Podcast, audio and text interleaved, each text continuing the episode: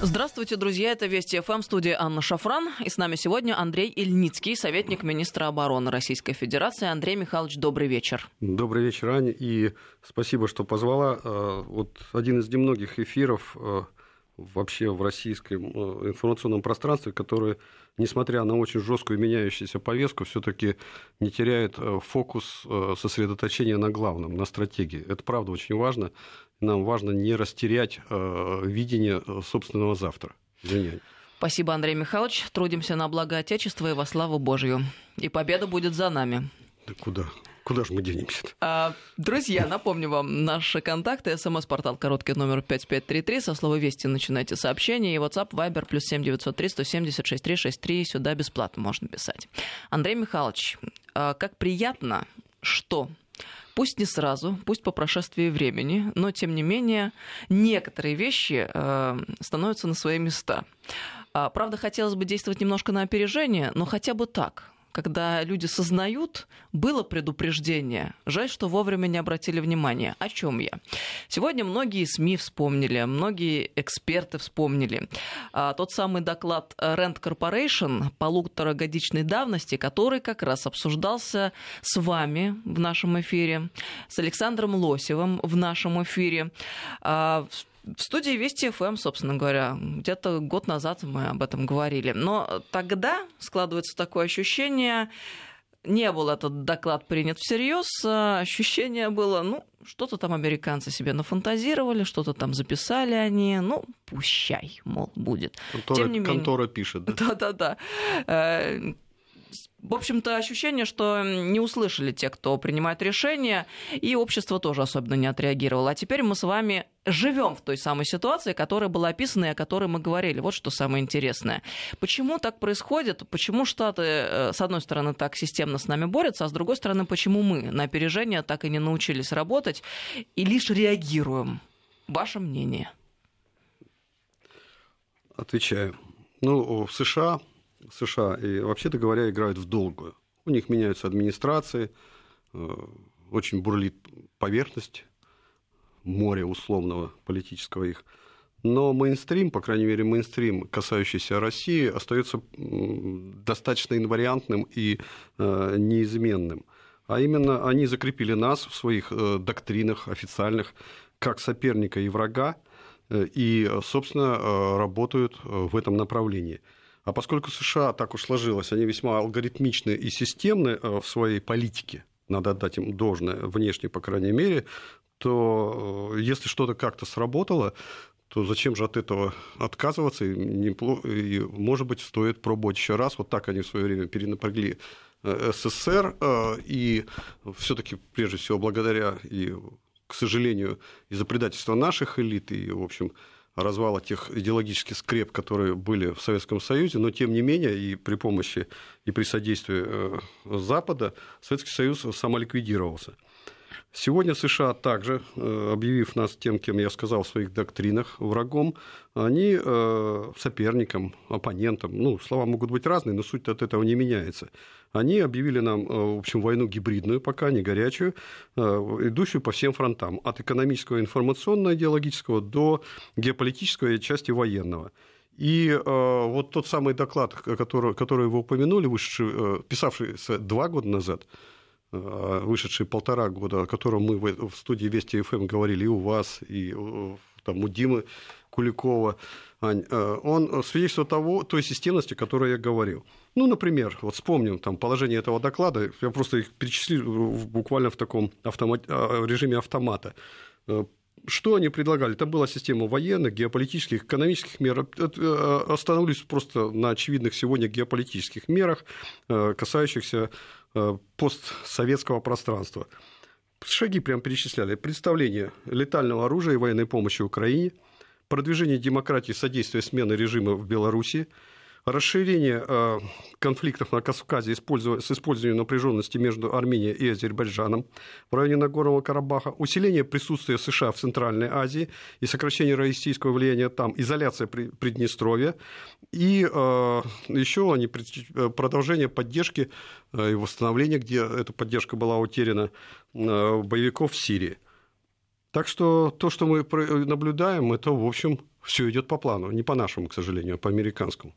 То, что происходит в Киргизии, в Нагорном Карабахе сейчас. Иллюстрация это. Ну хорошо, а если мы тогда с вами оказались так правы, но не были услышаны, следующий вопрос возникает. А что же дальше будет и где, по вашему мнению, ждать следующих вспышек в геополитическом пространстве? Что дальше? Здесь несложно экстраполировать, хотя последовательность может меняться, думаю, но суть и содержание той политики, которую реализуют на пространстве влияния России, интересов, национальных интересов России, она, э, эти шаги э, могут переставляться местами, но меняться не будут. Думаю, мои предположения, что следующие цели, следу... э, извините за тавтологию, следующие цели – это Приднестровье, его изоляция – и что еще более тревожно, на мой взгляд, это юг Каспия и Казахстан. Причем Казахстан интересен не только, там сходятся интересы не только США и Турции. Там, в общем, это место приложения интересов и Китая в том числе. Вот если поподробнее, то, например, по Приднестровью, здесь надо смотреть ситуацию шире, и вот буквально на прошлой неделе, спасибо опять же Саше Лосеву, на прошлой неделе вышел э, новый доклад РЕНД, э, целиком и полностью посвященный э, задаче, ну, анализу ситуации, задаче ну, того, что называется подогрева геополитической ситуации в районе при, при Чер, Черноморья, то есть вокруг Черного моря. Он так, в общем, на это и направлен. Они, американцы, ставят себе задачу эту ситуацию разогреть определяют там своих союзников, это прежде всего, конечно же, страны НАТО и э, Румыния, Болгария, Турция, но и э, определяют своих партнеров, э, э, с каждым из которых они намерены действовать э, в режиме э, совместных интересов. Это кто это? Что за страны? Армения, Азербайджан, Грузия, Молдова и Украина. Причем как выход это размещение в том числе Румынии и Болгарии передовых систем ПВО и береговой обороны якобы обороны, вот, которые совершенно спокойно могут стать э, системами нападения. Ну и э, изоляция того самого э, Приднестровья. Причем Украине, как всегда, поскольку Украина для них важна лишь как дубина против России, расходный материал, они об этом не писали, помнишь, сравнивая их украинцев с маджахедами, но только более качественными маджахедами афганскими. Так вот, в этом контексте роли Украины. Очень э, любопытно э, событие, произошедшее полторы недели тому, когда э, Зеленский со своим этим, как вот там, губкоманд, как называется, это квартал, да? Да-да-да. Со своим кварталом заехал в Лондон, э, посидел напротив принца, герцогини в Букингемском дворце, отчитался перед главой британской разведки Ми-6 о проделанной работе. Но оно бы ладно, чем бы не тешился имитатор э, поста э, функции президента. Но были и серьезные вещи, на которые надо обратить внимание. Там же в Лондоне а британцы играют в жесткой связке с американцами. Дмитрий Кулеба, министр иностранных дел, в интервью BBC объявил о намерении согласиться с созданием американской военной базы в районе Николаева. Не американской, а британской военной базы в районе Николаева, то есть базы НАТО, если быть точнее. И более того, э, там же было оглашено, что выдается им кредит, на который этот кредит им будут поставлены катера. То есть э, дуга напряженности, о которой, кстати, в той докладе Rand Corporation, по нашим западным границам от э, Черного моря до Прибалтики через Белоруссию Приднестровье, Белоруссию и, э, собственно, вплоть до Балтийских берегов, это актуальный проект на наших западных границах. Но вообще говоря, если внимательно изучать э, доктринальные документы э, США, то понятно, что по всем нашим границам программируются и создаются серые зоны хаоса, вот, которые даже не контролируются э, э, государствами, где эти зоны, ну, что называется, э, расковыриваются. Поэтому, завершая, вот куда и, и, и что ждать, ну, ждать хорошего от них точно совершенно не надо. Я думаю, что усиление возможности присутствия их, их возможностей на наших западных рубежах, повышение э, напряженности при Каспийском регионе, на юге э, Каспия, но также и озабоченностью надо, э, кроме Приднестровья, еще посмотреть на Центральную Азию. Почему так получается у них все ладно и складно? Это они так сильны или это мы так слабы? Вот если положа руку на сердце. Ну, вот это вопрос такой двоякий, э, что считать силой, что слабостью, но еще раз повторю, надо дать должное им за некую системность подхода. Вы знаешь, мы с тобой уже цитировали это неоднократно в эфирах, но тем не менее, Э, Сюнзы еще две с половиной тысячи лет назад писал, что самая лучшая война – это разбить замыслы противника. На следующем месте разбить его союзы, и только э, на третьем месте разбить его войска. По сути, все доклады Rand Corporation, по крайней мере, посвященные России, э, они направлены на то, чтобы методами гибридной войны, горячего они боятся, разбить замыслы России, лишить нас понимания и видения будущего. И, собственно, тут важно понять следующее, что они, как ты говоришь, успешны не столько потому, что вот они всем, у них куча ресурсов, они всем управляют в ручном режиме. Нет, это не совсем так. Но что так, это то, что они четко анализируя системно во времени разложив э, э, свои э, данные, данные своей разведки, данные своих союзников, они научились предугадывать и прогнозировать э, развитие ситуации, и выявляя и прогнозируя при этом наши, например, уязвимости и сам, сами тренды, они четко э, попадают в резонанс и попадают в волну. И потом мы смотрим, ух, они же об этом писали два года назад, а вот это сейчас идет. То есть они не всегда действуют напрямую сами. Но, еще раз повторю, э, предугадывая, ловя волну, они в эту волну хорошо вписывают, если надо, таких, такие глубоко вторичные для них ресурсы, как Украина, где-то э, запускают через провокации и сами или через британцев там ту же Турцию э, или там, используя вот те конфликты, о которых говорили, не всегда действуя прямыми руками, но всегда действуя системно. Вообще, Ань, ты знаешь, Тойнби, английский историк и политик, говорил, что причина гибели больших империй – это неадекватность восприятия элит а, а, действительностью. Вот почему важна вот такая системность? Потому что это позволяет формировать тот самый образ будущего, понимать, что будет хотя бы в ближнесрочной перспективе. И надо сказать, к сожалению, у нас э, это, эта работа, а у американцев система синктенков и таких вот экспертных оценок очень хорошо поставлена, э, недостаточно и финансируется, и развита. Нет этой культуры. А ведь задача-то власти скорее не создавать материальные ценности, ее задача создавать смыслы и определять цели, формируя ценности, вот тем самым формируя будущее. Поэтому, вот завершая вот этот раздел, я привел бы две цитаты. Первая нашего с тобой товарища и друга Карена Шахназарова о том, что если уж мы вспомнили тут выше Тоймби, то, э, вообще-то говоря, России пора определяться. Она империя, это сказал Карен не так давно, в эфире у Володи Соловьева, по-моему. России пора определиться, она империя или торговое предприятие, которое кладет трубы и продает всем, кто платит, ресурсы. Но, на мой взгляд, на мой взгляд, все-таки не все так плохо. Вот э, отступление. Какая-то искорка надежды да, да, она, вы знаете, знаешь, Ань, иногда э, стоит чуть отступить, особенно в нашей российской ментальности, чтобы сосредоточиться и потом э, сделать, что нужно. Вот отступление всегда поражение. И пауза, молчание не всегда отсутствие того, что сказать. Более того, это как пауза... военная наука, Кутузова вспомним. Да тут много кого можно вспомнить. Пауза, э, вы знаете, если она держится правильно, может наводить ужас и смятение, не хуже агрессивных криков. Но она только не должна перерастать в тишину, ту тишину, что на кладбище. И я напомню, э, завершая этот раздел, цитату я подготовил специально, э, фразу нашего великого дипломата, э, последнего канцлера России Александра Михайловича Горчакова в XIX веке, который после Крымской войны написал «Россию упрекают в том, что она изолируется и молчит перед лицом таких фактов, которые не гармонируют ни с правом, ни со справедливостью. Говорят, что Россия сердится, а Россия не сердится. Россия сосредотачивается. Вот мне кажется, что особенно наблюдая, как строит внешнюю политику наш верховный главнокомандующий, мастер держать паузу и не суетиться, э, вот сейчас Россия этим и занимается. Мы сосредотачиваемся. Так чего Запад хочет от России? Да тут ответ-то простой. Он вообще в одно предложение может уложиться. Запад хочет от России только одного, чтобы ее не было. Вот и все.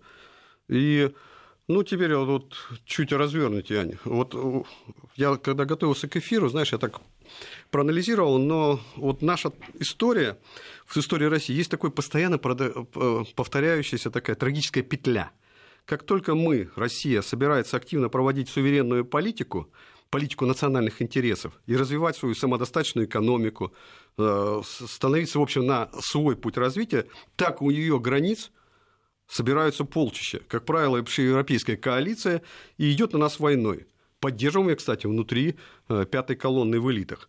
Идет на войну для чего? Для того, чтобы сбить с того самого суверенного э, пути, подчинить нас и забрать наши ресурсы. Причем э, сейчас, как я уже э, повторю, сейчас такая война горячая только и потому и не идет, что благодаря, э, что у нас есть система, ну, в общем, наша триада ядерная и лучшая в мире армия. Но ведь именно так было в 812 году. Съездите на Бородино и посмотрите памятник. Полмиллиона европейцев пришло уничтожать Россию. Полмиллиона, там около 470, по-моему, тысяч. Вышло 40. Вот. Э, так было э, в 13 в 14 году, когда, опять же, против нас пошла Европа. Так было в 41 году, когда фактически против нас пришла воевать Европа. Да, мы фактически всегда с НАТО Ле... воюем, с объединенной да, Европой. В, в, общем, в тот момент, когда мы э, сосредотачиваемся и находимся в шаге, от создания сильной, мощной империи, Э, в тот момент э, Запад затевает против нас э, военную, военную пакость, объявляя нам войну.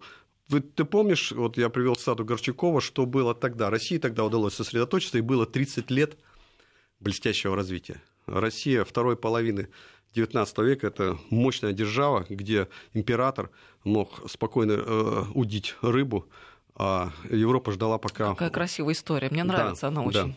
Европа подождет, пока да, император вот, на рыбалке. И, да. А, завершая, опять же, мы сегодня, этот раздел у нас минутка, Rand Corporation а, доклады штампуют с достаточной степенью системности, и вот вышедший в самый разгар первой волны пандемии коронавирусный доклад о прогнозах, когда будет двигаться мир и кто враги США, они еще раз подтвердили, что Россия наряду с Китаем, Ираном, Северной Кореей и терроризмом таким э, плохо оконтуренным, это противники США. И более того, Россия, там, на Россию навешен ярлык э, реваншистской, и э, в любом случае и решение в том, в том кризисе, в который впадает, впала Америка, они сами видят в том, что надо искать через войну. Не всегда горячую, но Э, этот алгоритм, тот самый алгоритм, который они уже неоднократно запускали, у них, что называется, в прямой разработке. Люди, будьте бдительны.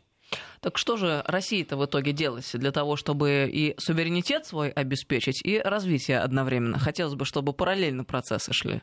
Ну вот перед э, перерывом э, надо что делать? Работать надо быть сильными со, со, со, и э, тем, теми, той силой, о которой еще писал русский философ Василий Розанов. Единственный порог российского государства – это его слабость. Слабое государство не есть уже государство, а его просто нет. Это он про российское государство. Нам, России, нужно сильное государство. Более того, я скажу э, свою точку, нам нужна империя, другого выхода нет. Империя как альтернатива хаосу, куда нас э, хотят повергнуть наши враги. Мне нравится. Звучит так, что хочется что-то делать и идти вперед. Да вот что делать, будем обсуждать во второй половине. А у нас еще есть две минуты, я так понимаю. У нас есть две минуты, а. так что продолжим. Александр Михайлович. А, ну, Александр, что ж такое? А это потому что Александр вспомнил, Александр наверное, император. Все не случайно. Хорошо. Что делать? Отвечу. Э, работать. Э, помощи нам точно совершенно ждать неоткуда. Строить сильную Россию мы должны сами. Причем тут не отойти, не, э, отскочить. Э, от нас, э, нам никто не даст возможность делать это спокойно.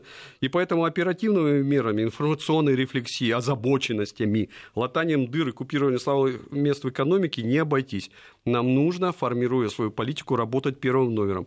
И нужна, внимание, Анна Борисовна, ваша передача «Стратегия безопасного развития» это э, делает для России неизбежно необходимым при всей нашей э, все-таки ограниченности ресурсов. Давай э, не будем забывать о том, что наш бюджет в 15 военный бюджет только 15 раз меньше американского и НАТО в совокупности. Так вот, при всей нашей ограниченности ресурсов, проведение политики по консолидации вокруг себя, той самой империи, прото-макрорегиона, опираясь на различные факторы влияния, проводя жесткую политику оптимизации своих обязательств перед иными государствами, исходя из сугубо национальных интересов. Это имперская модель, и другого не дано. Андрей Михайлович Ильницкий, советник министра обороны Российской Федерации. С нами сейчас пауза и продолжим после новостей. Здравствуйте, друзья. Мы продолжаем беседу. С нами сегодня Андрей Ильницкий, советник министра обороны Российской Федерации. Напомню, наши контакты. СМС-портал короткий номер 5533. Со слова «Вести» начинайте сообщение. И WhatsApp, Viber, плюс 7903 176 363. Сюда бесплатно можно писать. Нам активно люди, собственно, и пишут одно из сообщений. Ну, просто чтобы не было ощущения, что мы не читаем и не видим. Добрый вечер. Сам из Приднестровья здоровья, знаю чаяния людей. А, но если не признаете, раздайте гражданство людям, и потом будут веские основания отстаивать регион. Народ Приднестровья очень хочет быть причастным к великой России. Сергей. Вот э, я не могу не разделить э, тезисы Сергея, считаю очень правильная. Я, я присоединяюсь к вашему, история. Э, к вашему мнению, к мнению Сергея. А, давайте о контурах стратегии той самой поговорим. А, во что наши враги метятся и как нам ситуацию удержать? От чего? От хаотизации и, с другой стороны, как обеспечить стабильное развитие? Ну, вот, э, Ань, отошлюсь только что э, коллега зачитал новости, и мне кажется, э, та новость о создании Госсовета, которую мы услышали, это новость явно из имперской повестки, это явно из стратегического тренда на перестраивания э, и усиления системы управления государством, того самого сильного государства, без которого э, ну, нам не в этом тревожном мире не справиться. А мы обязаны справиться, поскольку мы цивилизация самостоятельная и отдельная. Отдельная цивилизация, коих в мире не так много. Три-четыре, не больше. Так вот, куда метиться? Ну, смотри, первое в слабости – слабости, самые стыки и слабости. Вот э, куда она во фронте бьют? Разведка определяет слабые места, обычно это стыки э, дислокации, и туда вот и бьют. А мы сами-то понимаем, что у нас за места ну, слабые? Вообще, сейчас смотри, сейчас во всем мире э, слабость, очевидная слабость, и опять новость о Госсовете, очевидная слабость – это кризис институтов. Все эти партии, все эти народные фронта и прочее, прочее, но не только у нас, они во всем мире просели. Э, ну, посмотри, какой бардак и разбаланс на улицах, и хаос в головах тех же США и Европе уже не говорю. Но это их дела, пусть они там сами себе.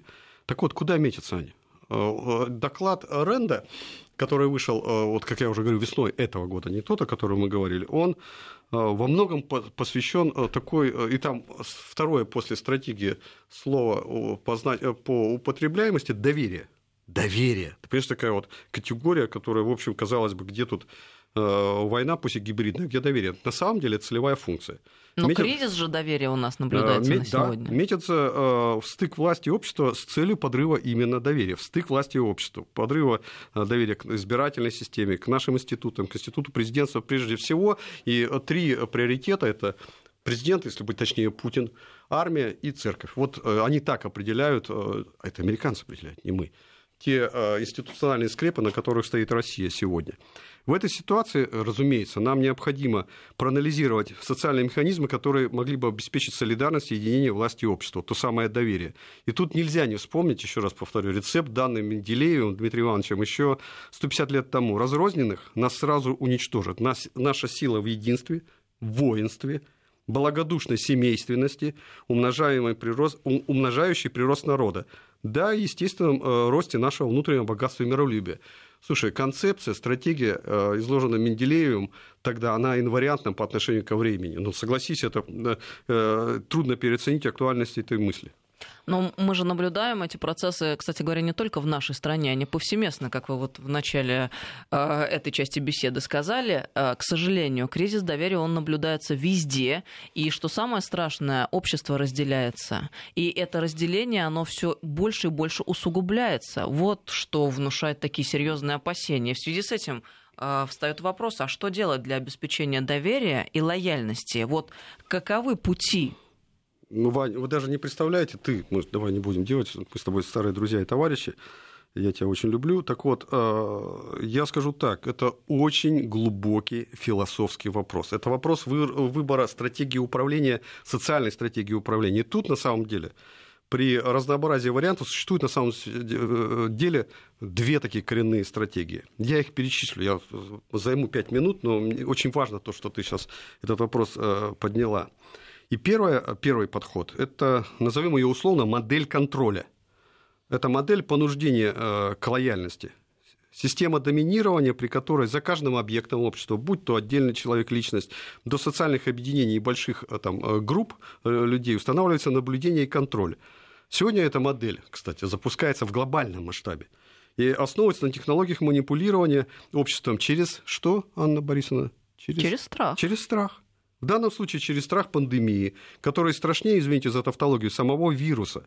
Это вполне рабочее, кстати, Ань, проверенное и кажущееся, внимание, кажущаяся, еще раз повторю, создающая иллюзии у этих авторов этой стратегии, ее апологетов, кажущаяся простой, но при этом она крайне затратна, крайне неустойчива, а поэтому недолговременно.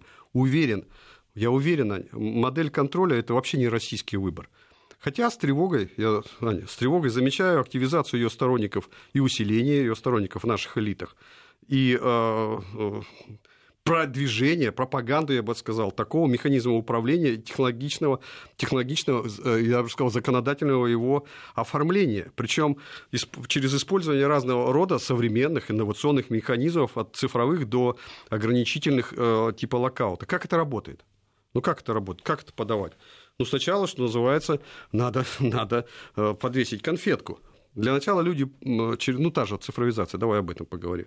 Вначале люди приучаются, привыкают к тому, что тотальный контроль облегчает, в кавычках, их жизнь, позволяет приобретать хлеб насущный, пользоваться любыми э, другими благами, э, получение услуг. А со временем, а со временем без этого контроля люди становятся беспомощными и, э, что называется, не могут ступить и шага. Не только не могут ступить, просто страшно. Да и не положено. Это путь никуда на самом деле, ибо основан на чем он? Он основан на тотальном недоверии людям. Он не гуманистичен и, по сути, фетиширует бездушные технологии. Кстати, автор подобной концепции управления вовсе не один известный банкир, цитаты которого у нас тут рассыпаются по интернету, а Лео Штраус, это духовный отец американских неоконов. В 1949 году Лео Штраус, это я вот готовился к эфиру и нашел эту информацию, вместе с нашим общим другом, возглавил кафедру политической философии Чикагского университета, который потом 20 лет возглавлял. Именно в этот период эта кафедра стала центром притяжения будущих неоконсерваторов. Так что говорил Лео Штраус? Он писал, массам ни в коем случае нельзя э, доверять. Тем более доверять им какие бы э, то ни было демократические э, рычаги власти. Массы нуждаются в управлении. Далее цитата. «Поскольку человечество по натуре своей порочно, им нужно управлять». Вот так, господа либералы. Так американские элиты отстраивались на этом в 20 веке. Небольшое, кстати, отвлечение из этих технологий. Мы с тобой как-то говорили о том, что о чипизации. Министерство обороны США инвестировал в разработку технологий, которые позволяют человеческому мозгу, это к вопросу о дегуманизации пространства, напрямую общаться с машинами, включая разработку имплантированных нейронных интерфейс, интерфейсов. Ну, тех самых чипов, которые радостно, радостно улыбающийся э, э, Маск свиньям э, вшивает, рассчитывая в дальнейшем чипировать все человечество и управлять им. Так вот, в системах управления такого рода ну, тот, кто якобы управляет, якобы управляет, включается лишь в критических ситуациях. Основная его функция – наблюдение и контроль. И вот тут, внимание, а у военных эта технология реализуется довольно давно. Так вот, к месту привести шутку, которая в каждой шутке очень малая доля шутки, которая на самом деле родилась на базе ВВС США в Неллисе. И она звучит так, вот послушай, цитата. «В будущем ВВС будут состоять из одного человека, собаки и компьютера. Задача человека – будет заключаться в том, чтобы кормить собаку. А задача собаки – не давать человеку трогать компьютер. Это, это вот то самое, то, о чем говорил Лео Штраус, 20 э, лет формируя американский и часть наших элит. Итак, модель контроля – это не наш путь. А какой наш путь, Ань? Я считаю, я условно назвал это модель солидарности – это создание системы добровольной лояльности, которая базируется на основе общих э, целей, ценностей, вытекающих из этого солидарных действий власти и общества. Казалось бы, такой, такая, как в определенном круга слюнтявка и такой вот роз. Знаете, нет ничего подобного. А, а, а, для формирования мотивирующей системы такой вот общих целей, общего целеполагания. Но, разумеется, нужна большая разъяснительная работа в начале и диалог с обществом, проясняющий, выясняющий, во-первых, запросы общества, во-вторых, предлагающий обществу тот самый, э, тот самый образ будущего, который людей почему-то должен убедить, и э, через поиск, вот, э, еще раз говорю, таких точек соприкосновения, точек резонанса. Так вот, если тебе удалось людей убедить. Если люди в тебя поверили, дальше издержки становятся минимальными. И мы все вместе работаем на общую цель. Это ровно то, о чем говорил Менделеев. Россия, как суверенная цивилизация с ограниченными, еще раз повторю, э, ресурсами, но с гигантской территорией, может идти лишь по второму пути. Я убежден в этом. И более того, прямое, прямое следствие такой солидарной модели России будущего – это социальное, народное, социальное, а я, э, спасибо Диме Куликову, мне как-то поправил, я забрал у него этот тезис, народная империя, основанная на принципе самодержавия. Не в смысле восстановления монархии, как бы тебе этого не хотелось, а в смысле истинного народовластия, где сильный лидер страны с э, такой ясной вертикалью и ответственностью э, и э, опирается на сильное местное самоуправление, того, что раньше называлось земство. И тем самым мы, россияне, сами себя держим через развитое местное самоуправление. Это ровно о том, о чем говорил Меделеев. Что для этого нужно? Для этого, для модели солидарности, необходима новая стратегия социально-политического и пространственного, вот я подчеркиваю слово пространственного устройства страны, базирующаяся на комплексной безопасности как платформе стратегии сбережения народа. Андрей Михайлович, я вас слушаю, просто поражаюсь. Вы вспомнили монархию, да? А я тут а, поняла, что я когда книгу «Государство чести» свою писала, я же очень подробно изучала Победоносцева Константина Петровича, который, в свою очередь, был главным идеологом контрреформ Александра Третьего. Так вот, э, он же э, рассуждал на основании чего? На основании противопоставления цивилизации западной, европейской и нашей русской. И говорил о том, что та, она по сути своей механистична и стремится вот к той самой дегуманизации, а мы полная тому противоположности. Смотрите, что он говорил а, рассуждая о суде, законе, совести, чести, законодательство усложнилось настолько, что из способа освобождения, а именно таков пафос законотворчества, превратилось в способ закабаления. Угу. И это он уже тогда эту проблему обозначал. Чтобы закон работал, он говорил, опираться следует на его дух, связанный с традиционной властью. Где традиция власти порушена, остается лишь буква закона, огромное число букв, в которых невозможно разобраться без нравственного стержня. В итоге закон становится препятствием правосудию. К вопросу о цифровизации тому И вообще к вопросу, пути. Ань, Ань, э, о понуждению к лояльности или добровольной солидар... Э, лояльности как солидарности э, и совместном действии. Конечно. И вот смотрите, он говорит, важно, что закон, лишенный духа, начинает восприниматься людьми как некая внешняя помеха правосудию справедливости помеха, совести и самой жизни. Вот можно ли машину государственную отладить, компьютеризировать? Да, можно. Но ведь важно, что машина — это лишь инструмент, и мы должны это понимать, а задача состоит в том, чтобы превратить государство, внимание, из механизма в организм. Вот что соответствует Точно нашей так. ментальности. Точно так. А, это, должна быть, это должно быть истинное народовластие, которое в России, убежден, может реализовываться только через имперскую модель народной империи. А, так, у нас срочная новость пришла. Молния ТАСС передает, Эрдоган позвонил Путину, Кремль. А, Путин выразил надежду, что Турция, будучи членом Минской группы ОБСЕ, внесет конструктивный вклад в деэскалацию конфликта в Нагорном Карабахе. Кремль. Помнишь? Мы, Мы говорили о фундаментальном, умении фундаментально молчать нашего лидера. О, да. И ждать. Интересно. Это, это, это, да, складывается. Это, это высокий, э, высокая и большая и мощная сила духа. А Путин и Эрдоган договорились о дальнейших регулярных контактах по дипломатическим и военным каналам. Это еще одно срочное сообщение Кремль передает. Ну так вот, а, Андрей Михайлович, а, удивительно, что э, ту самую э, проблему и то самое вот эм, тонкое да, место, вокруг которого сейчас у нас разбиваются копья, а сейчас это уже проблема перед нашим обществом, стала со всей своей очевидностью. Ее Победоносцев еще в XIX веке сформулировал. А сегодня вот тот самый случай, когда мы должны э, осознать, где мы находимся, с тем, чтобы ошибку не совершить. Еще раз, есть механизм, а есть организм. Что угу. свойственно нашей ментальности, а, нашему типу религиозности, а сознание, оно всегда а, религиозно, как ни крути, да, и мы не можем сейчас выбрать тот путь, в очередной раз сделав ошибку. Мы же что сделали в начале 20 века? Мы взяли социальные технологии европейские, привили на почву российской, русской религиозности. Что мы получили? Крах. В итоге сейчас мы хотим то же самое сделать. Не мы хотим, Ань. Это э, хочет та самая э, пятая колонна, э, которая была воспитана теми самыми неоконами, о которых я говорил, и об их концепции, концепции жизни, которая основана на, на самом деле на имитации демократии, в основе которой лежит тотальная недоверие людям, тотальная подмена демократических институтов, если уж на то пошло, властью элит. Это, это, это и тотальная вера, соответственно, не в людей, а в технологии, не в человека, а в механизмы. Ну хорошо, тогда какие уроки мы должны извлечь из коронакризиса в этом контексте? Ну, да, если говорить о э, уроках, э, мы так заужаем, но тем не менее, э, э, в контексте коронакризиса, то я бы обратил внимание сейчас, вот э, мы с тобой когда-то об этом начали говорить, но э, вот сейчас хотел бы на этом э, сконцентрироваться, на пространственно, социальной и пространственной политике, на территориальной политике. Увы, увы, особенно в контексте коронакризиса, мы еще раз увидели, что Россия при всех наших, при том, что мы гордимся нашими просторами, мы страна сверхконцентрации.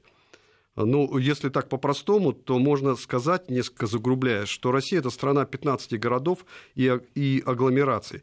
Ну вот один лишь тебе пример. Только в московской мегаагломерации живет жителей больше, чем за гигантской территорией, гигантской территорией за Уралом а и здесь в столице генерируется треть ВВП страны.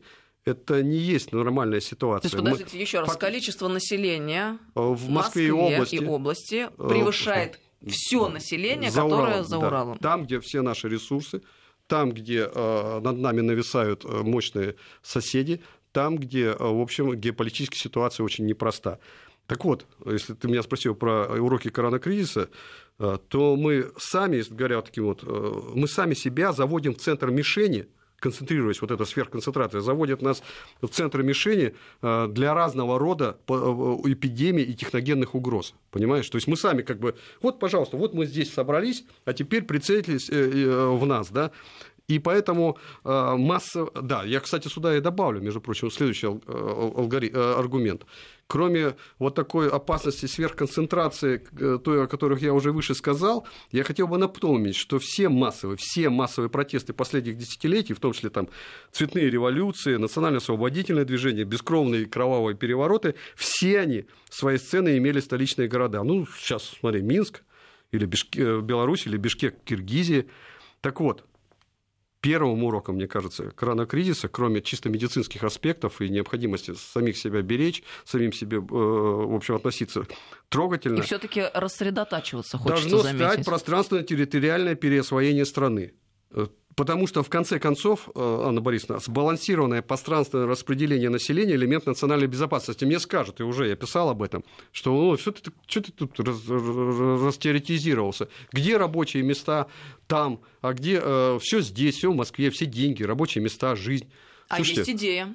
Слушайте, а давайте мы а, не просто рассредоточимся, скажем так, вот э, населением, а можно взять и часть институтов государственных серьезных перенести в центр России. Я вообще предложила столицу перенести. Ну, например, Минусинскую долину, да. Я в Хакасии неоднократно бывал, я тебе скажу, там климат швейцарский, это вообще никакая не натяжка. Там очень... Э, это, кстати, от 3 э, часа, ну, 3-4 часа разницы в ту и в другую сторону. То есть это действительно такой э, поясной центр России, если так говорить. Но ты, я считаю, какие-то в любом случае Россия всегда развивалась, вытягивая себя за волосы через большие проекты. И э, вот такое переосваивание на самом деле, я утверждаю, переосваивание пространственное с акцент, переносом акцента на Заурал, Сибирь, Дальний Восток, это актуальнейший э, стратегический имперский проект, который позволит нам сформировать в том числе образ будущего. Второе, ты спрашиваешь. Вот э, на самом деле тоже коронакризис показал, что необходимо встроенная в систему государственной, это уже вопрос национальной безопасности. Сейчас уже президент поручил э, Дмитрию Анатольевичу Медведеву там, э, проработать эти вопросы. Так вот, я считаю, что это вчера была новость. Необходимо встроенная в систему государственного управления социально-экономическая модель, дублирующая страхующая на случай возникновения разного рода гибридных кризисов наподобие коронакризиса или э, техногенных сбоев в будущем. Ну, на самом деле, Ань, смотри, как только возник этот э, первый, особенно, э, ковидный карантин, Москва и все органы управления фактически оказались заблокированы и отрезаны. Ну, по крайней мере, сотрудники многих федеральных э, органов, да и само их функционирование стало под вопросом. Мне, например, очевидно, что нужно создавать какой-то резервный пункт управления. Ну и самое главное, Ань, как я уже говорю, такая концентрация ресурсов в Москве с точки зрения экономического развития на сегодняшний день запредельная и это сдерживает развитие экономики страны в целом. Так вот, скорее всего, этот дублирующий центр, вот тут я тебя поддержу, ты сказал, должен быть за Уралом, Э, более того, повторю, я утверждаю, что исторический момент э, сегодня опять нам нужно идти на Дальний Восток и начинать движение э, к Тихому океану, осваивая Сибирь и Дальний Восток. Подъем этого мегарегиона укрепит не только экономику, но и национальную безопасность. Вот такие неожиданные выводы я делаю из именно коронакризиса. Что касается, что касается той модели, вот я буквально сегодня э, почитал новость, э, Валентина Матвиенко э, сказала следующее, предложила о том, что нам нужно создавать некий социальный стандарт. Стандарт, где вне зависимости от того, где живет человек, он должен получать высшее, выше фундаментальное, ну, высокого качества, высшее в смысле, высокое качество образования, высокого качества медицину, бесплатную и доступную образование, медицину, и все это должно быть обеспечено комплексной безопасностью. Безопасностью, начиная от информационной и безопасностью э, того, что называется продуктовой безопасностью, заканчивая безопасностью с точки зрения инфраструктуры э, и э, такой военной силовой безопасности. Вот такая триада, которая в результате должна привести к чему?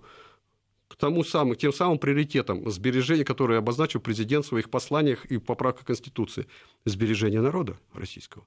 Слушайте, ну мы действительно, вот э, я когда говорил о концентрации, ну, у нас 74% населения сейчас живет в крупных мегаполисах. 74. А Сегодня... давайте еще раз, чтобы народу было понятно, обозначим это. Э, с точки зрения безопасности, национальной безопасности, как это выглядит? Вот у нас есть крупный мегаполис, где сосредоточена большая часть населения России.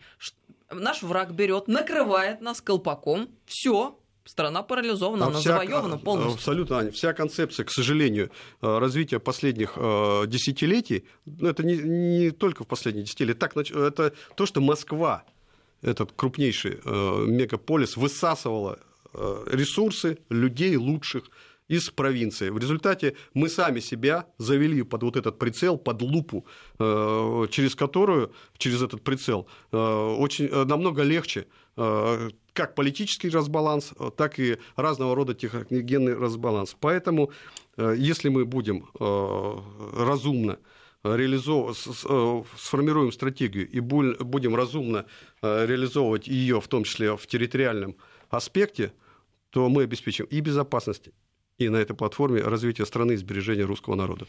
Спасибо большое, Андрей Михайлович, за духоподъемные речи. Андрей Спасибо вам, Аня. Ильницкий, советник министра обороны Российской Федерации, был с нами сегодня в студии. До новых встреч. Да мы всех победим, можете не сомневаться. А армия России обеспечит вам безопасность